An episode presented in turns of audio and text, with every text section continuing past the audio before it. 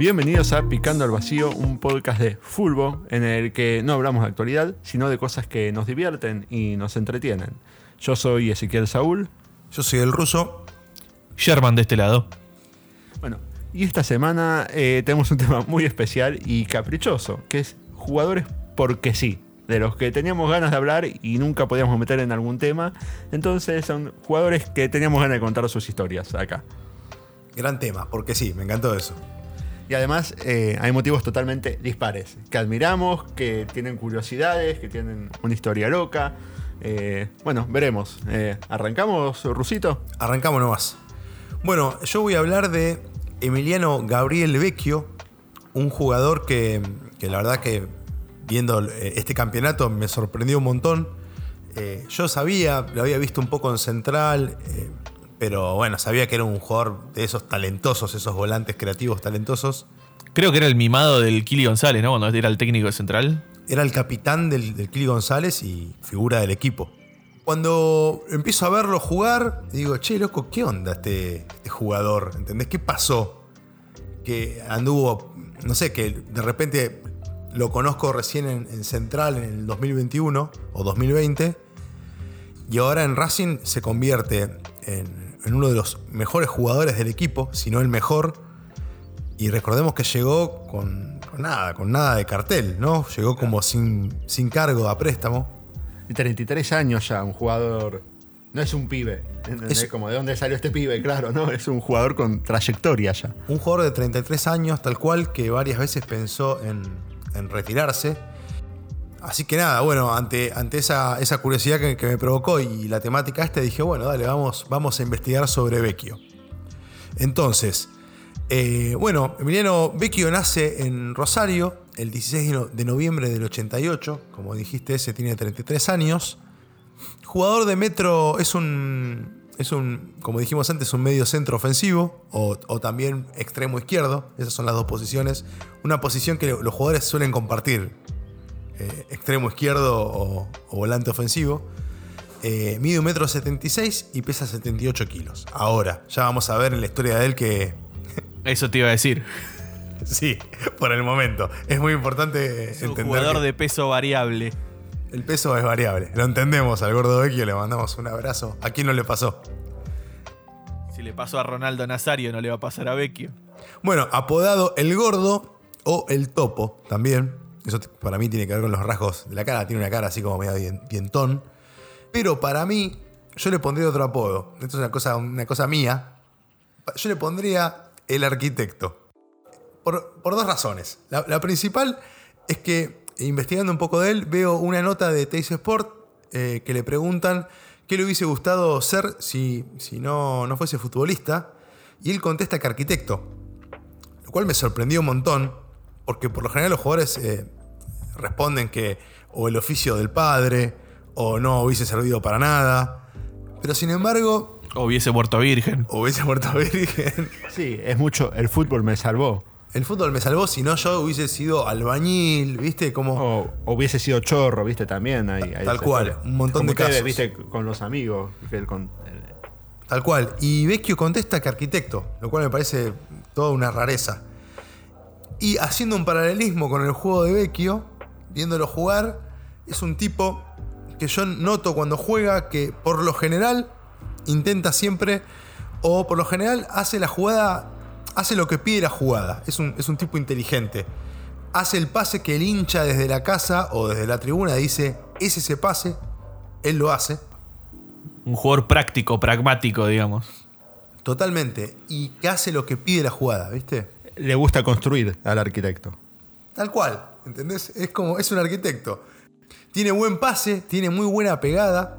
Eh, los invito a que vean el partido contra Gimnasia, que Racing pierde 3 a 1. Patea un córner, tres dedos. Y casi hace un gol que yo no había visto en mi vida. Más allá de que es un gol olímpico, por cómo iba la pelota. De hecho, el arquero de gimnasia, no me acuerdo el nombre ahora, del arquero. Rey. Rey. Me cae bien, Rey. Medio que lo mire y se le caga de risa, ¿viste? Como diciendo, mirá, mirá la que tiraste, hijo de puta. No sé si lo vieron el, Sí, sí, sí, sí.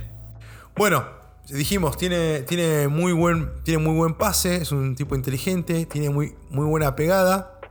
eh, y por eso yo le, le pondría al arquitecto un apodo malísimo que no va a pegar nunca, pero, pero bueno, para mí eh, estaría muy bien. Serías el Araujo de Vecchio. El Araujo de Vecchio, tal cual. No, el Fantino que pone apodos que no quedan, ¿viste? También, es que cuatro sílabas es muy largo por un apodo.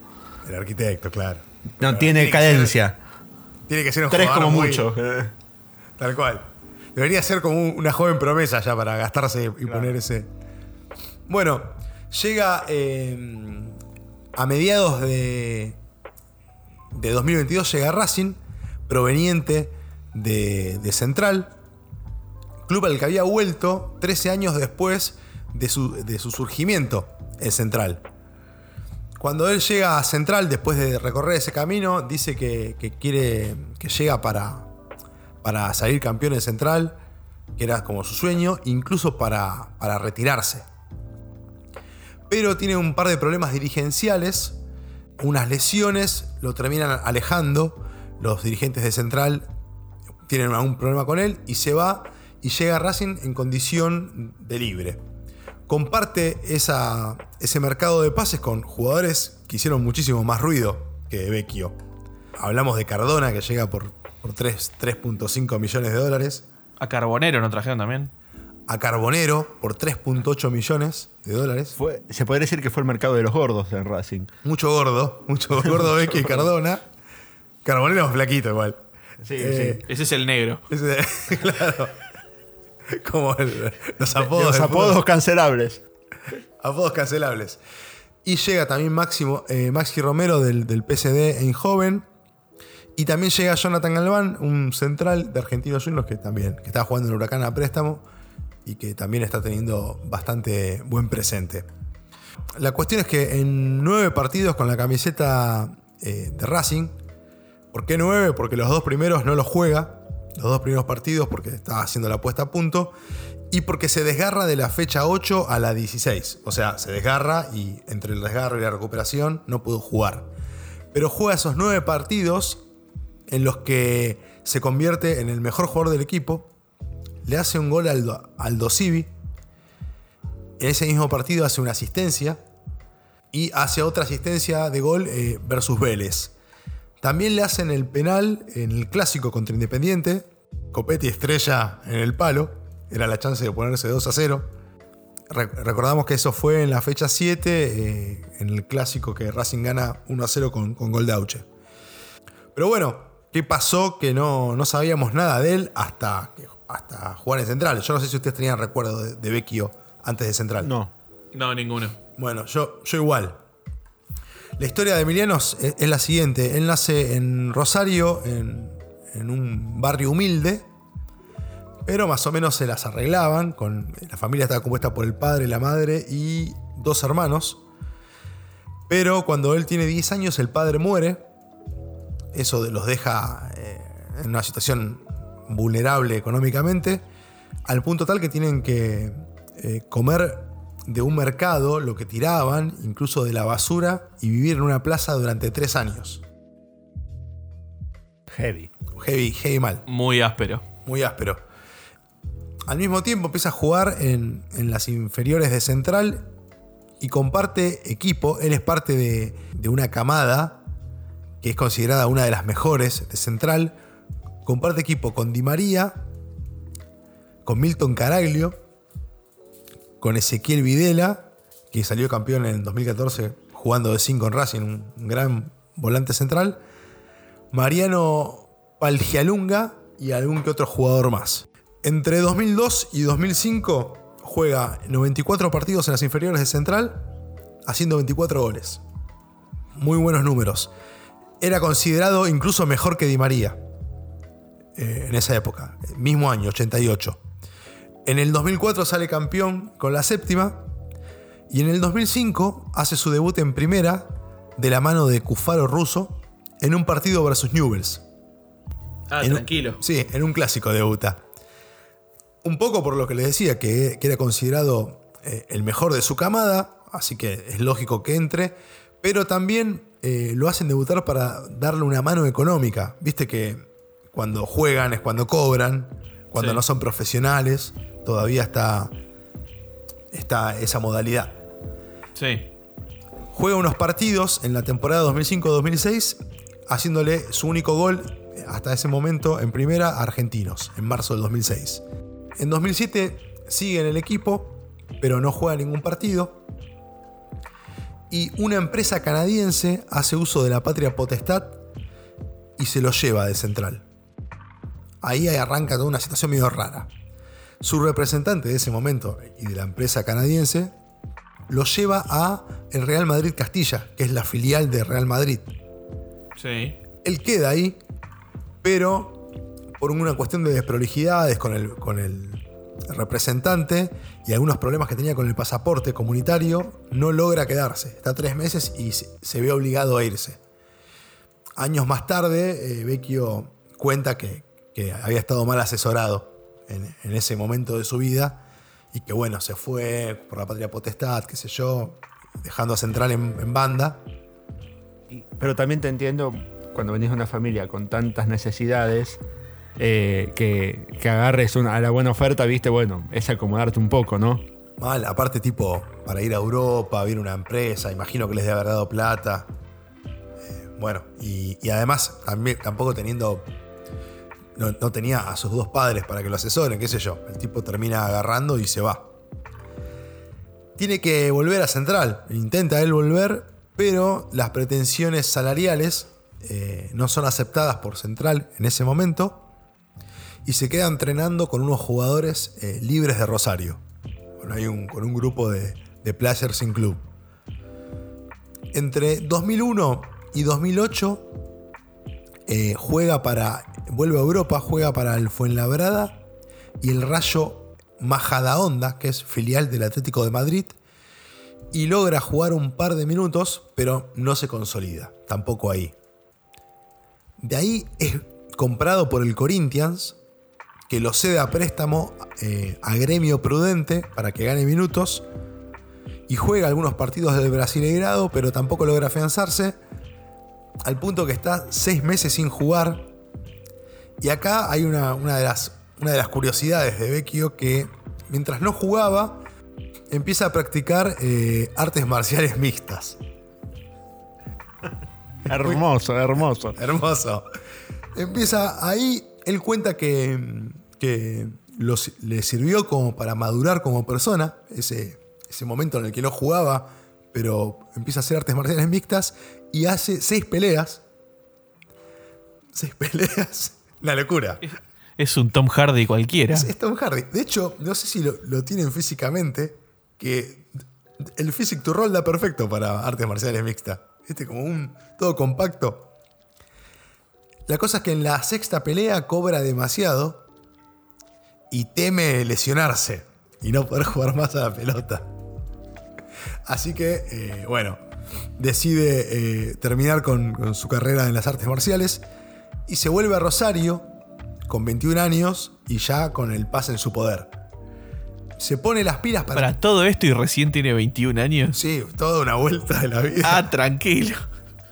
Mal, mal. Ya tenía, a los 21 tenía 6 peleas, seis peleas de, de MMA. Y, y había pasado por la filial del Real Madrid, la filial del Atlético de Madrid, lo había comprado el Corinthians, o sea, un quilombo y solo 21 años. Solo 21 años, tremendo quilombo. Ya tiene el paso en su poder a los 21, ¿no? Ya el tipo eh, se va a jugar a defensores de Villa Ramallo en el Argentino B. ¿No? Es aconsejado por un entrenador de él, ya estaba con sobrepeso ahí, a los 21 años. Le dice que se ponga las pilas, que ya había desaprovechado muchas oportunidades. Bueno, se pone las pilas, se pone bien físicamente y se, se pone a jugar para defensores de Villa Ramallo. Ahí consigue continuidad y se convierte en la figura y el goleador del equipo. Y a mediados de 2011 ascienden al Argentino A. Le ganan a Estudiantes de Río Cuarto con un gol eh, suyo y otro de Fernando Torrent. No sé si lo tienen a Torrent. Solo por el apellido, porque se hace, se hace muchos chistes con, con, Con las descargas ilegales. claro, con las descargas ilegales, exacto. Creo que es un defensor de, de Argentinos Juniors. Creo que sí, estuvo en Arsenal también, creo. Arsenal o Patronato, bueno, pero anda, Sí. anda por ahí. Anda por ahí. Anda por ahí. Bueno, en el segundo semestre continúa con su racha goleadora y es transferido a Unión Española de Chile. Tiene un camino en Chile también. Esto para mí era rarísimo. Llega de vuelta mal físicamente. Eso es una constante. La maldición del turco Asad. Mal. Pero logra jugar varios partidos, incluso algunos de las Libertadores.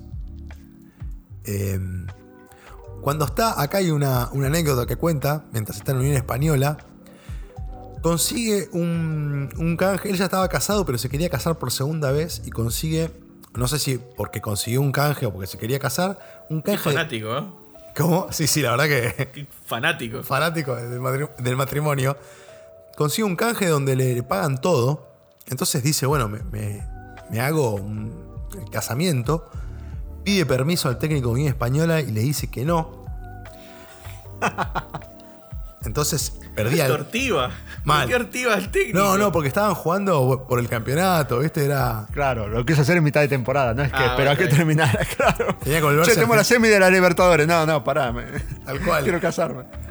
Mandó esa y, al- y miente y dice que, que se, le, se le murió el hermano. Ah, mató un hermano. Mató a un hermano. Mató a un hermano. La cosa es que se viene para Argentina, casamiento, qué sé yo, y el técnico se entera que el hermano sigue vivo, básicamente, y lo, lo suspenden por un mes en Unión Española. Pasa eso, y en 2012 llega al- a la final del campeonato chileno versus Huachipato, donde pierden por penales la final, pero Vecchio convierte el suyo. No es el culpable de la tanda de penales. Yo, yo no, diría Vecchio. ¿Qué? Yo no. Yo Yo no. no, como Ramón. Como Ramón. Bueno, las buenas actuaciones que tiene la Unión Española hacen que lo vendan a Colo Colo. Llega a Colo Colo y se convierte en la figura del equipo. Completamente. En 2014 sale campeón ganándole a Santiago Wanderers y es sustituido eh, en ese partido a los 74 minutos y es ovacionado por, el, por todo el estadio.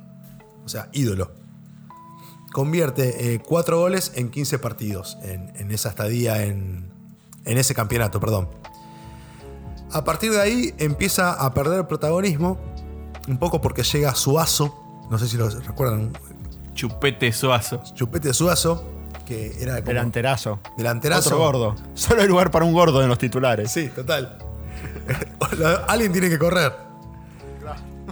Este, y bueno, va perdiendo protagonismo hasta que en junio firma con Santos de Brasil, buen equipo, pega, eh, por cuatro años.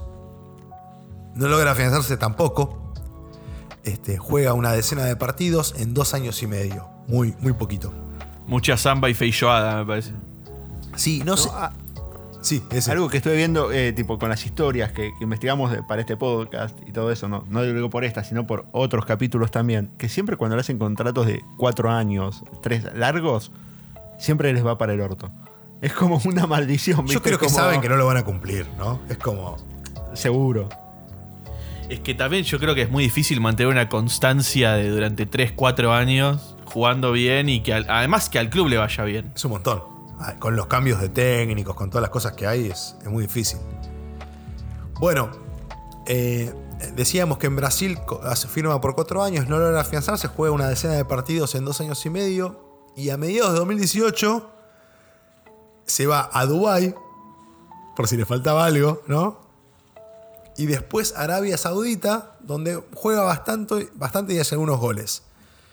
De ahí dice, no, no viví, no viví las suficientes experiencias que tengo que vivir. Y se va a La Paz, Bolivia. Ah, pero las vueltas de este pibe. No, no, es impresionante. A jugar eh, al Bolívar. ¿Viste cuando te pones a jugar con un globo terráqueo? Tipo, lo haces girar, cerrás los ojos y pones el dedo para frenarlo. Bueno, tipo, así debe ser la carrera del chabón. Mal. Se va a Bolivia, eh, pero llega y al toque se suspende por pandemia el campeonato. Le piden que, que se reduzca el sueldo por esta situación y él no acepta. Se planta y entre los dos se ponen de acuerdo y cancelan el vínculo. Cuenta en una entrevista también eh, Vecchio que estuvo eh, un mes sin dormir, prácticamente. Dice que, que por la, por la altura no podía dormir a la noche, como que, no sé, tenía como problemas físicos y que fue un calvario esa estadía en La Paz. Ya con 31 años cumpliditos, ¿no? Eh, a mediados de 2020 eh, vuelve a Central. Como habíamos dicho, el Kili González le da la cinta de capitán, se convierte en clave para el equipo y juega 29 partidos y hace 8 goles y 7 asistencias. Tiene un buen paso en Central. Sí, estaba, coincide con Marco Rubén también, ¿no? Coincide ¿Un con, periodo? sí, coincide con Marco Rubén. Claro, una buena dupla ahí. Eh, mal, mal. Igual, igual me sorprende eh, que- con el buen nivel que llegó. Digo, para, Re. Bueno, eh, para todo el, el periplo que hizo. sí, sí. Y aparte por los problemas que ya habíamos dicho físicos. Bueno, pero ahí te das cuenta que es un jugador que tiene talento innato. Este, y cuando tiene, cuando tiene ganas, puede jugar bien. Este, y si no tiene ganas, no, básicamente. Este, y que no necesita el, el entrenamiento constante y este, yo, como para estar en, en- en- en forma para jugar, digo, ¿no? Eh, puede, puede dejarse tener problemas físicos en cuanto al peso o alguna lesión que pueda llegar a tener, pero si tiene ganas, juega y juega bien. La magia está intacta. Sin dudas. De hecho, eh, yo a veces, incluso el último partido eh, que jugamos, uy, se me hizo en la laguna. Eh, ¿qué fue- ¿Cuál fue el último? Y el último que ganó. Unión. ¿no? Unión. Contra Unión. Me sorprendía.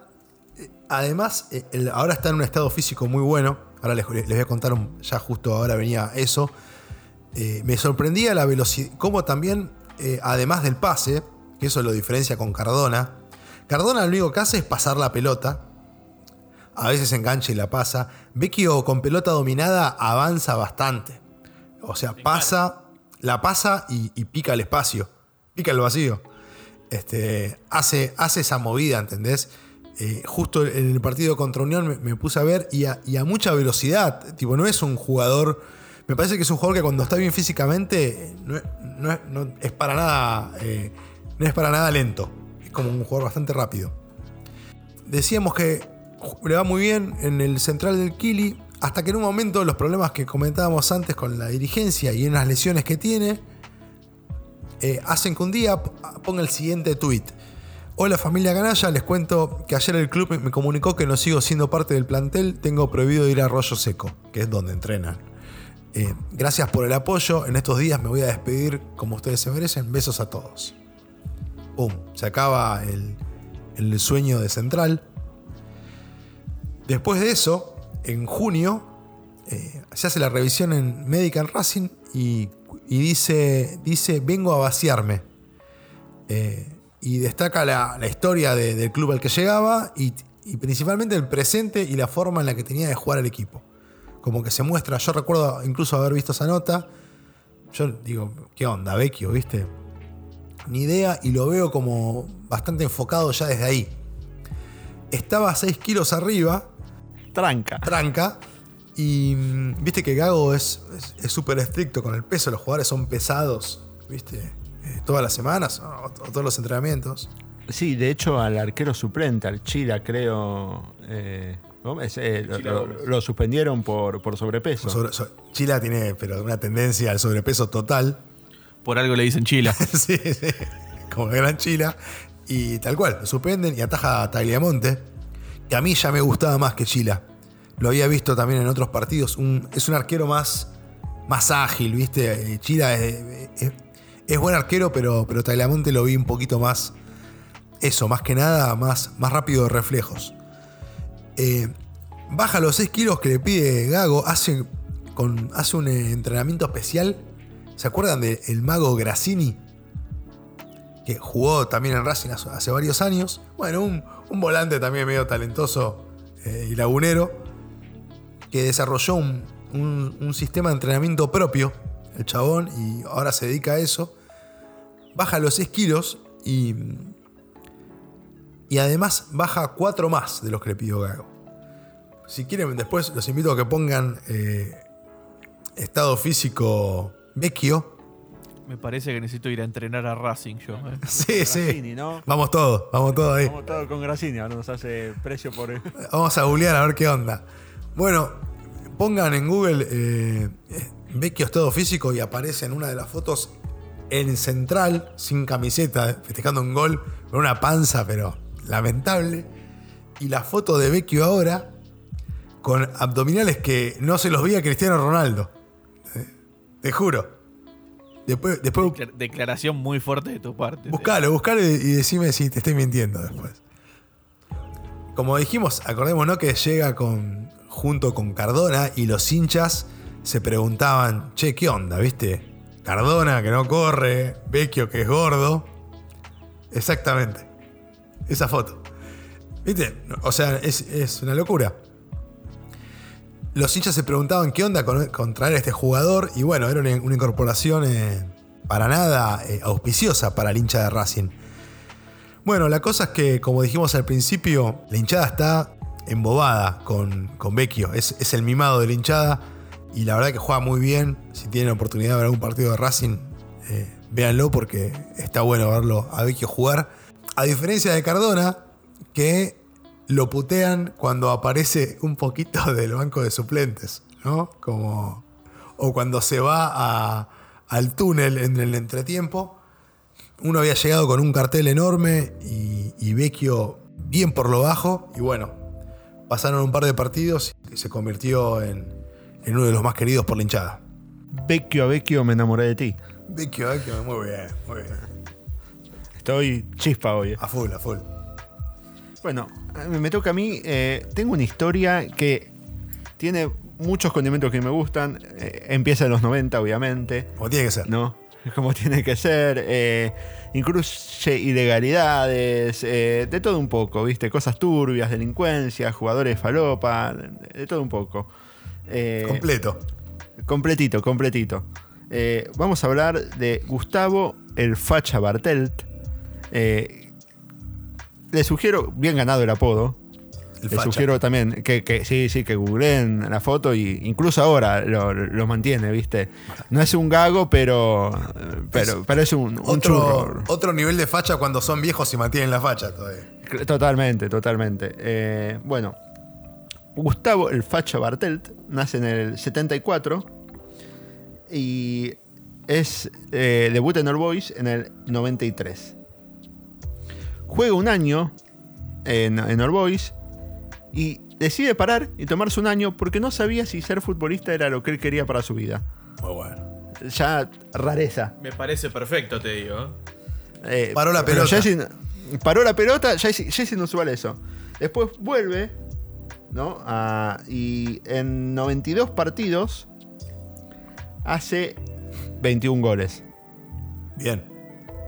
¿No? No, pará, creo que ve- 27 goles, perdón, leí mal. Montón, 27 goles. montón. Un buen promedio para. Más cuando es un pibe que recién debuta, viste que a veces cuesta más. ¿Qué hacer posición? goles y todo. ¿Qué posición? 9, 9 de Nueve área. de área, ok. 9 de área, delantero, 9 de área, su ídolo Batistuta. El Bati. Es una buena persona para tener de ídolo. Sí. Bueno, en el 98 pasa a Lanús. Eh, creo que ese Lanús era de Héctor Cooper. Y una característica que tienen los equipos de, de Grigwall y de los discípulos de Grigwall, como era Cooper, era que siempre el, el 9 era muy goleador, ¿viste? Porque eran de llegar mucho con volantes por los cosas para que tirara por los costados, para que tiraran al centro y el 9 cabeceara, ¿viste? Como que- fue Saba en su momento. Y que salen segundos. Y que sale en segundo, sí. De hecho, este Lanús eh, termina segundo en la tabla general anual. Hace un campañón. Bueno, él está solo seis meses en Lanús. Y en 18 partidos hace 13 goles. Ah, tremendo. Tremendo. Tremendo, tremendos números. Pero no es goleador del torneo. ¿Quién El goleador del torneo, no. Palermo hace 12 goles, o sea que supera a Palermo. El goleador del torneo es el Pampa Sosa, que también del equipo, ese sí, en el Gimnasia de la Plata de Grigwall, que hace 17 goles No, en 20 ¿acordás? partidos. El Pampa Sosa, Anima, sí. animalada. Un 9 alto, un grandote. Uno- sí, sí, un grandote. Más, claro, este, este, este- lo sorprendente era que no era tan grandote de Fartel, era más flaquito y todo, pero muchos goles de cabeza. eh, la rompió. Lo que pasa es que tuvo al otro que la descosió. Bueno, en ese momento a los dos los venden a Italia. Creo que Le Pan pasó, si mal no recuerdo, a Udinese. Sí. Y, y a Bartelt lo venden en 8 millones a la Roma. La Roma. A la Roma. Para A la que se vaya Roma. a jugar con Totti. Eh, Exacto, estaba Totti. Le pasa eso, que la Roma tenía a Totti y otro par de extraterrestres. Entonces, en un año solo juega 12 partidos y hace 0 goles. Pero encima ni siquiera es que juega los 12 partidos desde el arranque, ¿viste? Es como entrar a los últimos minutos, Claro. eh, Sí, poco la- tiempo. la o sea, típica. Cero continuidad. ¿Para qué? La para, típica. ¿Para qué te compré? Claro, bueno, dice que el técnico le encantaba porque era muy rápido también. Y pero ponelo. Exacto, pero bueno. La, la aparición más destacada era de un partido que contra la Fiorentina, en que iban perdiendo 1 a 0, y él entra y con dos asistencias suyas lo dan vuelta. Ah, Y ganan 2 a 1, justo el equipo de su ídolo Batistuta, claro. ¿no? Claro, pero Bati eh, Eh, en esa época. No recuerdo si estaba en la- Creo No, que estaba en la ¿qué final año no- es? 98. 98, 98, y creo que había 99. pasado a la Roma ya.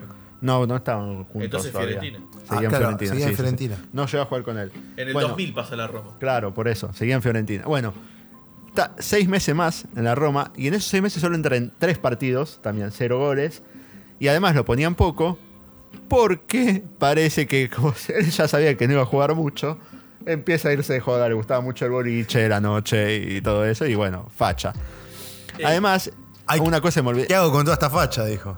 que- bueno, una cosa que me olvidé de contar, dicen que cuando estaba en, en Lanús y en, en All Boys, dicen que le ofrecían contratos de publicidad también, de modelo publicitario. Mirá. O sea, La facha gran de Goico verdad. Con el Elite. Sí, pero acá Goico se lo ganó por ser Goico. Este Claro. era que te iba a querer el nuevo de All Boys, ¿no? Que está en el ascenso. Eh, pero bueno, de ahí pasa al Aston Villa. Y creo que está un semestre nada más. Y no juega ni un partido, no entra en ningún partido. Y de ahí se va Rayo Vallecano, Sí. donde está 12 partidos, donde juega 12 partidos y también un solo gol. Ok. Eh, y también, complicado, ¿viste? Eh, la situación, y ahí empieza el quilombo. Porque es en ese momento que estalla el escándalo de, no sé si se acordarán, los pasaportes truchos. Sí. Bueno, el escándalo de los pasaportes truchos, para los que no se acuerdan o no saben, Por ejemplo, es- yo. comunitarios. claro, es que en- obviamente los jugadores de Sudamérica que tienen pasaporte comunitario no ocupan plazas de extranjeros. Claro. Entonces, parece que le empezaron a inventar a los jugadores sudamericanos familiares italianos, españoles y esas cosas. La nonna, una, así para sacarle el pasaporte. Claro, en su Además, caso, su- tendría que haber sido un pariente francés, supongo, por el apellido. sí, no, no, era un italiano, parece en este caso. Ah, es un italiano con apellido Sí, francés. igual sí. igual, eh, y, y otra cosa, fue muy turbio, estuve investigando un poquito el caso.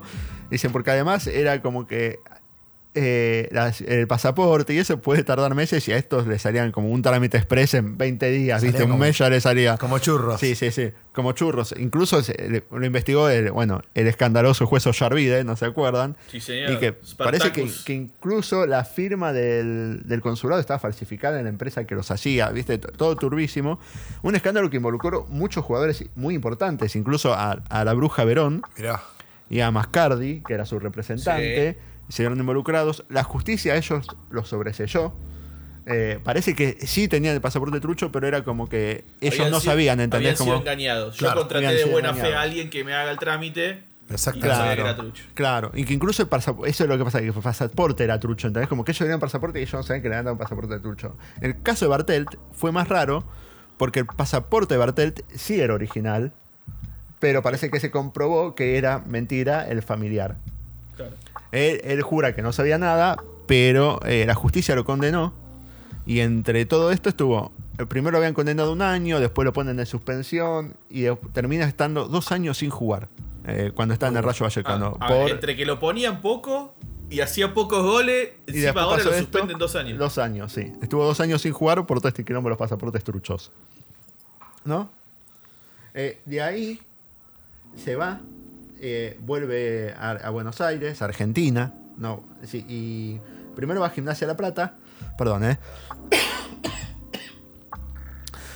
Primero solo va a Gimnasia La Plata, donde solo hace un gol a Lanús, a su ex, a su ex club. Ah, Cumple la, ley del no ex. puede fallar. La No puede inexorable fallar. ley del ex. Después de ahí va a Gimnasia de Grima de Jujuy. Y después a Talleres. Y en ninguno de los dos equipos hacen goles. Cero goles. Se quedó sin goles ya eh, en la vida. Qué maldición. Pura facha. Ahí, sí. a- aleja, se aleja del fútbol. Uno dice, bueno, ya se retiró, ya está. No, y dos años después vuelve al Boys, que estaba en el ascenso. Le cuesta, obviamente, volver, porque estaba dos años sin haber jugado al fútbol y todo eso, pero bueno, con el tiempo, claro, con el tiempo vuelve a agarrar un poquito de, de- de ritmo. Está un año ahí y al año siguiente el técnico le dice que no lo va a tener en cuenta. Entonces, eh, vuelve a retirarse, ¿no? Vuelve, sin haberse retirado, vuelve a retirarse. Y en 2011, con All Boys en primera, vuelve a All Boys. Mirá. En ese equipo comparte plantel con, eh, escuchá estos delanteros, ¿no? El Ogro Fabiani, Zárate y el Burrito Ortega. Me acuerdo. Burrito Ortega, de que jugó en el Sí. Boys. Sí, sí, sí, era. Que creo que hasta le ganan a River. Me acuerdo de eso, un venido, partido. creo que habían venido junto con Fabiani de Independiente Rivadavia de Mendoza. Algo así. Pero bueno, eh, ¿cuánto juega Bartelt en primera con All Boys? ¿Cuánto? 15 minutos. Vamos. ¿Qué 15 minutos? Pará. En el último partido del torneo contra Godoy Cruz, Pará, Sí. lo quedaríamos A lo- nosotros por haber jugado 15 Sí. minutos en All Boys. En el último partido del torneo contra Godoy Cruz, a los 30 del segundo tiempo, entra Bartelt y se retira en el club que lo vio nacer. Muy bien. Con ese partido. Ahí sí ya retiro total. Qué lindo. Eh, igual sigue ligado a Boys y en el año 2019 fue técnico, hizo una dupla técnica con otro Mirá. que y le fue no muy bien. Creo que igual logrando un ascenso ahí, pero eh, sin, sin mucha pena. Además, Está bien. 2019, después pandemia, viste, todo el quilombo. Es un fighter. Pero bueno, eh, sí, sí, sí. Esta fue, fue la historia de Bartelt, un futbolista atípico que pintaba para crack, después se pinchó, quilombos. De todo un poco, como les dije. Podría haber estado en falsas promesas también. Podría haber, para mí ni llegó a, a promesa, No ese es el promesa, problema. claro.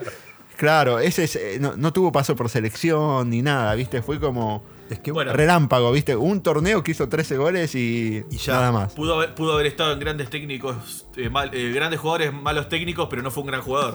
Tampoco, claro, no sabía dónde meterlo. Y en los mejores apodos, el apodo tampoco es tan divertido. ¿No? Facha. Tampoco, es el que, queríamos hecho- todos, De pero hecho, es un- está bien que era, era fachero y por eso se lo pusieron, pero está heredado de un actor argentino que era el Facha Martel. Facha Martel. Qué buena escena, la escena en la que tocan la, la melodía con, un- con una armónica que no suena armónica. igual eh, es un facha bien ganado. Viste que a veces eh, algún rubio en el fútbol de primera ya le dicen facha, ¿viste? Cuando algún rubio de ojos claros ya le dicen Solo facha. por rubio. Solo por rubio, ¿viste? Eh, este no tiene. para el público que le gustan los hombres o que sabe apreciar la belleza de los es como hombres, que le hubieran puesto Facha a Buffarini, ponele. Claro. iba con las mechas rubias al ¿Te viento. acordás que le decían a, a Buffarini le decían Moni Argento los compañeros por el. Por el corto pelo. Pero bueno, Eso- bueno, ese fue eh, eh, el querido Facha Bartelt. Le mandamos un Bueno. abrazo. Yo, como siempre, voy a proponer un viaje. Este. Las dos otra vez los, los saqué de boca y me los llevé a, este, a pasear por ahí. Hoy los saco de Argentina y les propongo un viaje a Acapulco. ¿Cómo te gusta sumar millas, Sherman? ¿Viste? Y las necesito. Eh, las necesito sumar.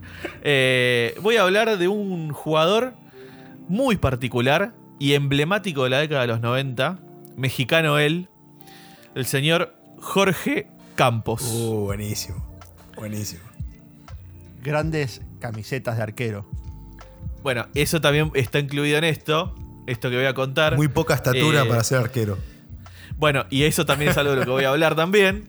Eh, Jorge Campos, nacido en Acapulco, 15 de octubre del 66, inicia su profesionalismo en los Pumas de la UNAM, ¿sí? en el 88. No voy a hacer chistes con los Pumas, aclaro. Pero me, hiciste acordar que creo que en el álbum del Estados Unidos 94, el álbum de figuritas, él figuraba como arquero. Y la foto era de él haciendo una chilena como jugador, ¿no? Maravilla. Claro, ese era el, el spoiler que me acaba de meter el, el señor. Todos lo sabíamos. Obvio, sí, no sé, pero por ahí alguien que se le escapa el dato es que su, creo que su principal este, rareza en el mundo del fútbol es que ha, ha jugado profesionalmente tanto en su posición de arquero como delantero. Impresionante. Qué contradicción. Eh, es increíble. Los dos extremos de la cancha jugaba. Claro.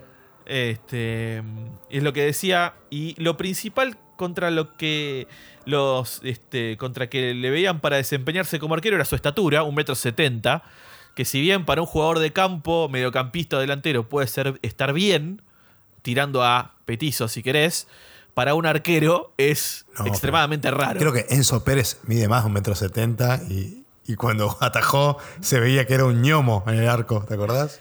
Y es, es que estás al lado de un, poste blanco que mide dos metros y pico. Entonces, eh, él, él con su metro setenta. Y además, encima, acuérdense que las camisetas en los 90 eran holgadas. Y las mangas cortas le llegaban a casi a la muñeca. Como, a él. como aprendimos O con sea, Quintanita. Claro, si buscan fotos de Jorge Campo con su este, vestido de arquero, la manga le llegaba casi hasta la muñeca y era una manga corta. ¿sí? Pero bueno, ¿eso con qué lo compensaba? Tenía un, juego un estilo de juego muy agresivo, muy rápido y muy arriesgado. El tipo era muy rápido para salir, Claro. para salir a cortar, para salir a torar a los delanteros, para achicar los ángulos. Eh, y bueno, eso lo ayudaba primero su estatura y su oficio de delantero también. ¿sí? Eh, atac- él atacaba a los delanteros siendo arquero, básicamente. Este, Muy a lo Neuer, ¿no? Digamos, eh, que te come, te, se te encima, por decirlo de alguna forma. Claro, lo que pasa es que Neuer juega, es casi un líbero, te diría. Es un líbero que juega Un con las manos. Sí. Totalmente. Eh, y además, él mantenía siempre muy organizada la defensa. Como que le gritaba todo el tiempo a los compañeros para ubicarlos este, defensivamente. Tenía concepto. Claro. Eh, el tema es que él se, se desempeñó un tiempo como delantero y llegó a marcar 46 goles en el profesionalismo. Uf. ¿sí? Lo que lo lleva a ser el arquero mexicano más goleador de la historia y el tercer arquero más goleador de la historia en el mundo, ¿sí? detrás de Chilabert en segundo puesto con 67 goles Chilaver Y es increíble, boludo. y Rogerio Ceni, el arquero brasilero del San Pablo, eh, que es el arquero más goleador de la historia que tiene 132 goles. Es Rogelio una- Ceni o sea, metía tiro libres también espectaculares. Tiro ¿no? libres, penales, sí, sí, sí. Eh, y el tema es que fíjate la diferencia entre el primero y el segundo, es el doble. Mal. El primero cien- 132 goles, el segundo 67. Por, por dos goles no es el doble. Pero es la- Totalmente. lo loco de este caso, porque Ceni y Chilaver son arqueros Eh, que patean penales, Puramente arqueros que. Exactamente. y, y tiro libres, lo cual me parece increíble también. porque, de hecho, recuerdo ver a Chilaver patear un tiro libre que salía mal y salir cagando para atrás. Totalmente. Pero Totalmente. lo Particularidad, Campos- Chilaver calza, calza 37. Eso es, Lo dije. Eso es fundamental saberlo, yo también lo sabía, porque viste que está vinculado el tamaño del pie con, con la pegada de la, Con la pelota. Porque con la circunferencia de la pelota número 5. Exactamente, es como sí. pegarle con, con ese pie, es como pegarle con un, con un palo a la pelota, sale disparada Sí. con todo. Pero eh, Eh. Campos es, es delantero y, arque- y arquero, es un caso quizás único. Exacto. Delantero y arquero. Y se ubica tercero entre los arqueros más goleadores de la historia mundial. Y obviamente es el, el mexicano más goleador. Y te cierro la particularidad de esto. El top 5 de arqueros goleadores de la historia son todos latinoamericanos. Mirá todos. El, pri- el primero Rogero Zenic y segundo Chilaver, tercero Campos.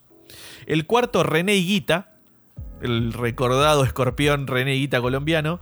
Y el quinto, el que cierra el top 5, es un arquero peruano, se llama Johnny Vegas. ¿sí?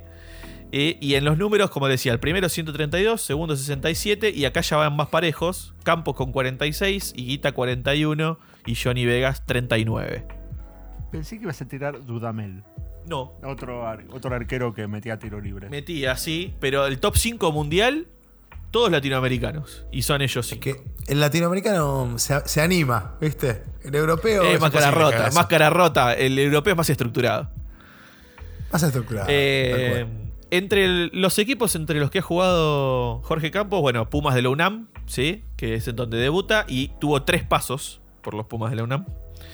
Ha jugado en el Atlante mexicano, en Los Ángeles Galaxy, Cruz Azul, Chicago Fire, Tigres y cierra su carrera profesional en el Puebla de México. O sea, él jugó en México y en Estados Unidos. Nada más. Eso es todo. Eh, cuando inicia su carrera en Pumas era suplente y para poder jugar le pidió al técnico que lo probara de delantero. Porque no entraba nunca como arquero suplente. Entonces, che, yo quiero jugar, quiero jugar, poneme de delantero. Y el técnico lo escucha, lo pone delantero y esa temporada termina marcando 14 goles para el equipo. ¿Sí? Compitiendo por ser el máximo goleador del torneo. Tremendo. O sea, no llegó a serlo, pero estuvo ahí siendo el que era supuestamente el arquero suplente, pero jugaba de delantero. Ya en el 91 se afianza como arquero titular ¿sí? eh, en los Pumas y eh, empieza a notarse sus grandes capacidades en el arco, no solamente a la hora de hacer los goles. Eh, en, en el año 93, la IFFHS, ¿sí? la International Football Federation History algo, lo reconoce como el tercer arquero, el tercer mejor arquero del mundo. Detrás de Peter Schmeichel y Sergio Goicoechea. Mirá. Recordemos que en ese año 93 Goicochea era el arquero de la selección argentina que sale campeona de América, De América. y que Jorge Campos era el arquero de la selección mexicana que pierde la final con Argentina en esa Copa América. Mirá. No me acordaba de que era con Sí. México. Y eh, siendo así el primer y único arquero mexicano eh, en alcanzar un galardón de esta, de esta nota, digamos. En el año 96, jugando para el Atlante en un partido contra Cruz Azul, frente a la sequía de goles que estaba teniendo el equipo, eh, en ese partido, el técnico Javier Aguirre, conocido Javier Aguirre técnico, lo sac- saca un jugador de campo, pone al arquero suplente y lo manda a Campos, que estaba atajando, a, a ser delantero. Buenísimo. O sea, algo que haríamos nosotros en el FIFA o en el PES. Para joder. Para joder. No, Javier Aguirre lo hizo en la vida real. Cambió como en el fútbol 5, ¿viste? No, no, déjame atajar a mí, vos anda arriba. Mal. Exactamente. Eh, Campos se cambia la camiseta de arquero, se tiene que sacar la camiseta de arquero, agarra una camiseta con su, con su mismo número, pero de jugador de campo, y se va a jugar delantero, y el arquero suplente va al arco. La tenía guardada en el bolsito, la camiseta. Eh, pará. Así es que él termina empatando el partido que perdía el Atlante 1 a 0 con un gol de tijera. Espectacular, boludo. Tranca. No, no, tiran un centro. Busqué el gol para verlo porque no lo podía atender. Eh, tiran un centro de la derecha y él entra en diagonal de afuera hacia adentro y tira una tijera casi en el vértice del área chica y la mete cruzada al segundo palo. Golazo. Golazo. Golazo. Eh, o sea, hoy, si lo pensamos hoy desde el fútbol moderno, ver que, al- que entre un jugador de campo, un- entre un arquero suplente, que salga un jugador de campo y que el arquero vaya a jugar delantero, es imposible. Es No imposible. lo vas a ver nunca. Ese video se viralizaba, pero ¿sabes cómo? No? Olvídate. Ahora. Olvídate, o sea, ar- jugador, arquero sale del arco, va a jugar delantero y termina haciendo un gol de tijera. Impresionante.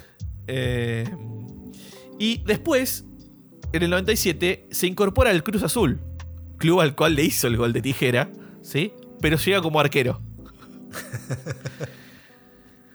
Pero también terminaría jugando como delantero, ya que en el arco estaba a cargo, el arco estaba a cargo de Oscar el, el Conejo Pérez, ¿sí? que fue el arquero de la selección mexicana en el Mundial eh, 2006 Es de eh, al cual eh, creo que sí, eh, que era el arquero de México, este Oscar Pérez, el que- al que Tevez le hace el 3 a 0 con el gol de afuera del área. Este golazo, en, perdón, en el Mundial 2000, en el Mundial de 2010. De Maradona. En el Mundial 2010, 2010. Bueno, después, eh, hablando un poco más de, de la selección, él es, bueno, forma parte en muchos partidos de la selección mexicana, para ser más exactos, 129 partidos juega para la selección de México, siendo el sexto jugador con más participaciones en la selección mexicana y el arquero con más presencias en la selección mexicana. ¿En la selección sabes si alguna vez jugó como delantero o simplemente.? No, en la, en la selección siempre fue arquero. Ok. Pero bueno, como decía Ezequiel al principio, en la particularidad del álbum de figuritas, él figuraba como arquero, pero la foto de la figurita era en su fase delanteril, digamos. Eh, bueno, como habíamos mencionado antes, en el 93 fue parte de la selección mexicana que, perdió la final de la Copa América, pero que llegó a una final de Copa América, eh, que pierde con Argentina 2 a 1, y Batistuta le convierte los dos goles a, a Jorge Campos. Con la selección mexicana él conseguiría la Copa de Oro en el año 93 y en el año 96. Y la Copa Confederaciones del año 99, que es el máximo este, trofeo que tiene la selección mayor mexicana. Claro. Te voy a tirar un dato que lo vi hoy y justo me vino perfecto, me lo tirás. En la Copa de Oro 96 creo que le gana la final a Brasil. Sí, señor. Y ese Brasil llevaba 36 partidos 35 partidos invictos. Eh, marca que Argentina está puede alcanzar dentro de poco, muy cerca. Hoy. Eh, hoy lo puede alcanzar. Eh, lo estamos grabando antes del partido Jamaica esto. que y le gana México. Dicen que Brasil venía de salir campeón del mundo, todo. Y también creo que gana una Copa América en el medio y todo. Y pierde esta final con México y es cuando se les corta el invicto. Mirá. Sí, señor. De hecho, México le gana 4 a 2 esa final.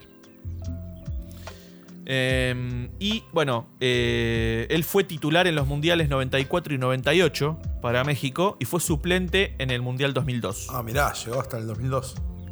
Sí. Como Cani. Y eh, el 7 de enero del año 2004 anuncia su retiro del fútbol profesional y toma el cargo de asistente técnico en la selección mexicana como asistente de Ricardo Lagolpe, que fue el técnico de México en eh, la selección en el 2006. 2006, claro. Que Messi le hace el gol.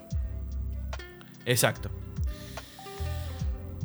Eh, cosas características de extras de, de campos. Eh, él siempre fue considerado como un jugador adelantado a su época. ¿sí? Eh, César Luis Menotti, ya lo hemos mencionado en algunos podcasts este, anteriores, célebre técnico campeón del mundo con la selección argentina, lo llamó el portero del siglo XXI. Mirá vos. Sí, este, y el danés Peter Schmeichel, considerado en su momento el mejor portero, dijo que Campos era un adelantado a su época, justamente.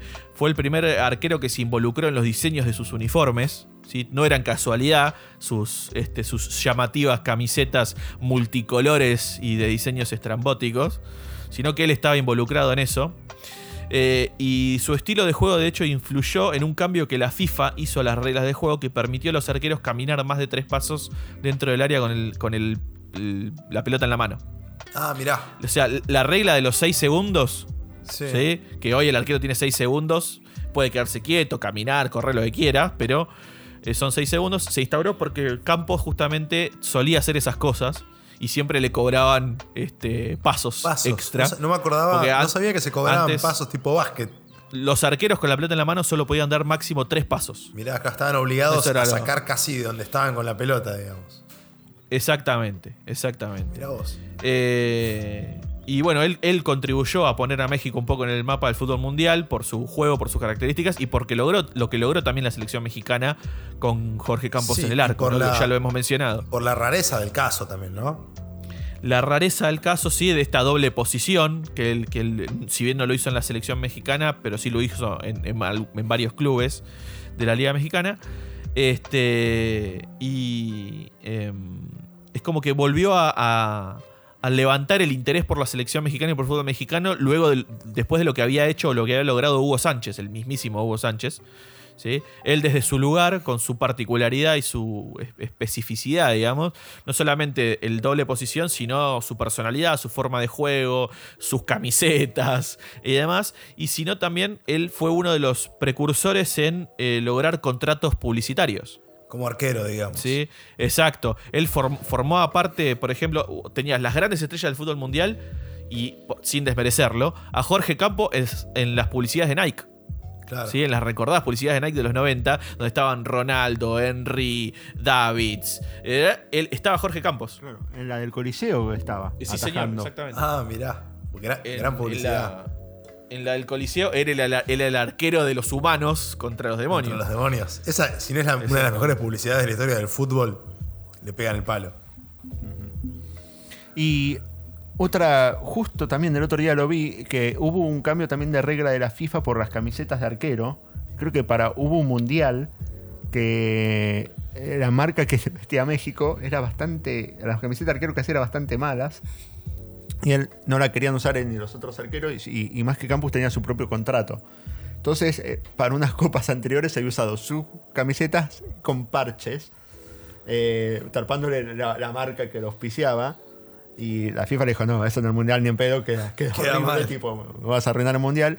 Y que creo que terminaron usando para algunos partidos las camisetas de campo, ellos, las suplentes, para, para atajar, para distinguir, eh, poder distinguirse y usar esas camisetas que eran más cómodas que las de arquero. Claro. Bueno, eso. Igual no sé si justo la marca que vestía la selección no era una marca que estaba metido Campos encima. O sea, que hacía Claro. camisetas de mierda que ni él quería usar, tipo las de arquero. tipo. Claro. Algo así era, un quilombo medio raro, porque el hilo no era muy claro que vi justo el, el- el Twitter contaba esto.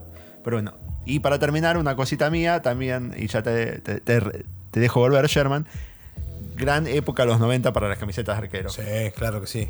La mejor época, creo. Sí, sí, totalmente. Totalmente. No, lo único eh, detalle que es- puede explicar lo que decía Ezequiel antes, que lo de la figurita en el álbum de, de figuritas de- del Mundial 94, Campos llega registrado con ambas posiciones al Mundial. O sea, si bien era el arquero titular de la selección, lo registran como arquero y delantero. Sí, porque seguramente en alguna ocasión, si lo necesitaban, ¿no? Quizás hasta lo, lo podían poner. Exacto, exacto. O sea, cosa que ya había hecho en los clubes.